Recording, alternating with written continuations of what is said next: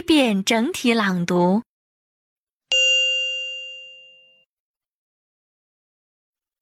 The Italian port authorities say about 40 people remain unaccounted for after a cruise ship ran aground on the west coast of Italy with more than 4,000 passengers and crew on board. A major rescue operation has continued all day. Three people are known to have died. The president of the cruise line said preliminary evidence suggested the ship had struck a rock. The BBC's Alan Johnston is on the island of Giglio. I can see four or five Coast Guard vessels in an arc around the ship with uh, searchlights playing on the waters and over on the left there I can see what looks like quite a, a large team of men. No doubt more search rescue teams going out to the ship and through the day we know that divers have been going down into the decks that are submerged now and uh, looking through the, the cabins and, and staterooms there and, and this operation continues, uh, uh, and it must do with so many people still unaccounted for. Reports say prosecutors have detained the ship's captain after questioning.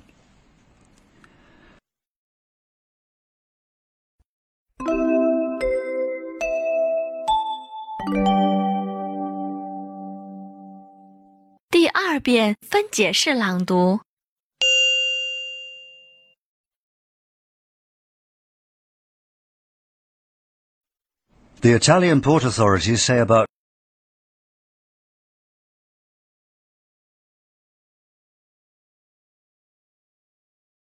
Forty people remain unaccounted for.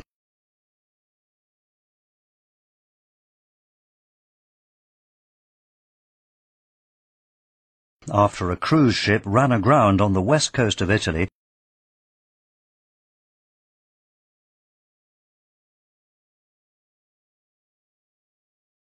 with more than 4,000 passengers and crew on board.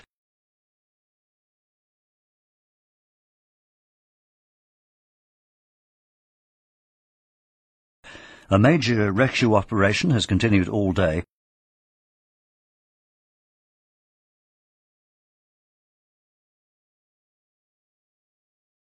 Three people are known to have died.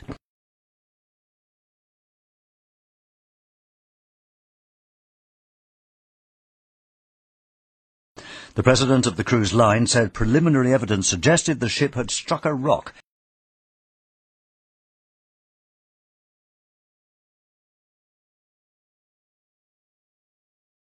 The BBC's Alan Johnston is on the island of Giglio.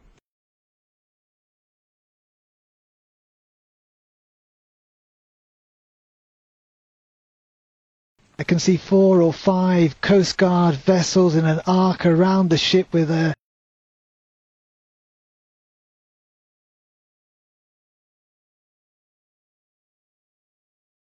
searchlights playing on the waters and over on the left there I can see what looks like quite a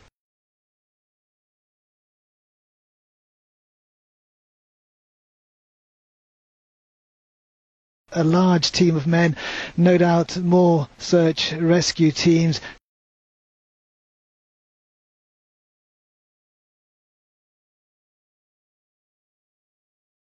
going out to the ship. And through the day we know that divers have been going down into the decks that are submerged now. And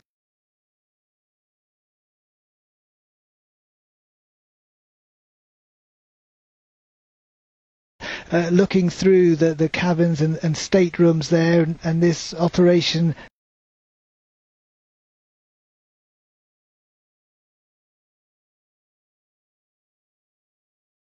continues and it must do with so many people still unaccounted for.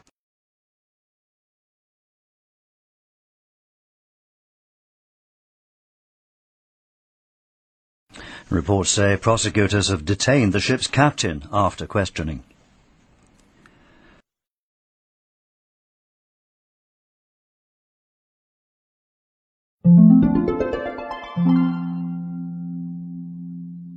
第三遍整体朗读。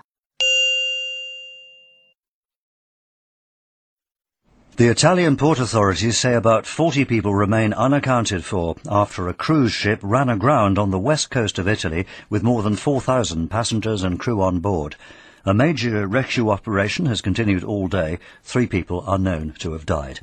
The president of the cruise line said preliminary evidence suggested the ship had struck a rock. The BBC's Alan Johnston is on the island of Giglio. I can see four or five Coast Guard vessels in an arc around the ship with uh, searchlights playing on the waters. And over on the left there, I can see what looks like quite a, a large team of men. No doubt more search rescue teams going out to the ship. And through the day, we know that divers have been going down into the decks that are submerged now and uh, looking through the, the cabins and, and staterooms there. And, and this operation continues, uh, uh, and it must do with so many people still unaccounted for. Reports say prosecutors have detained the ship's captain after questioning.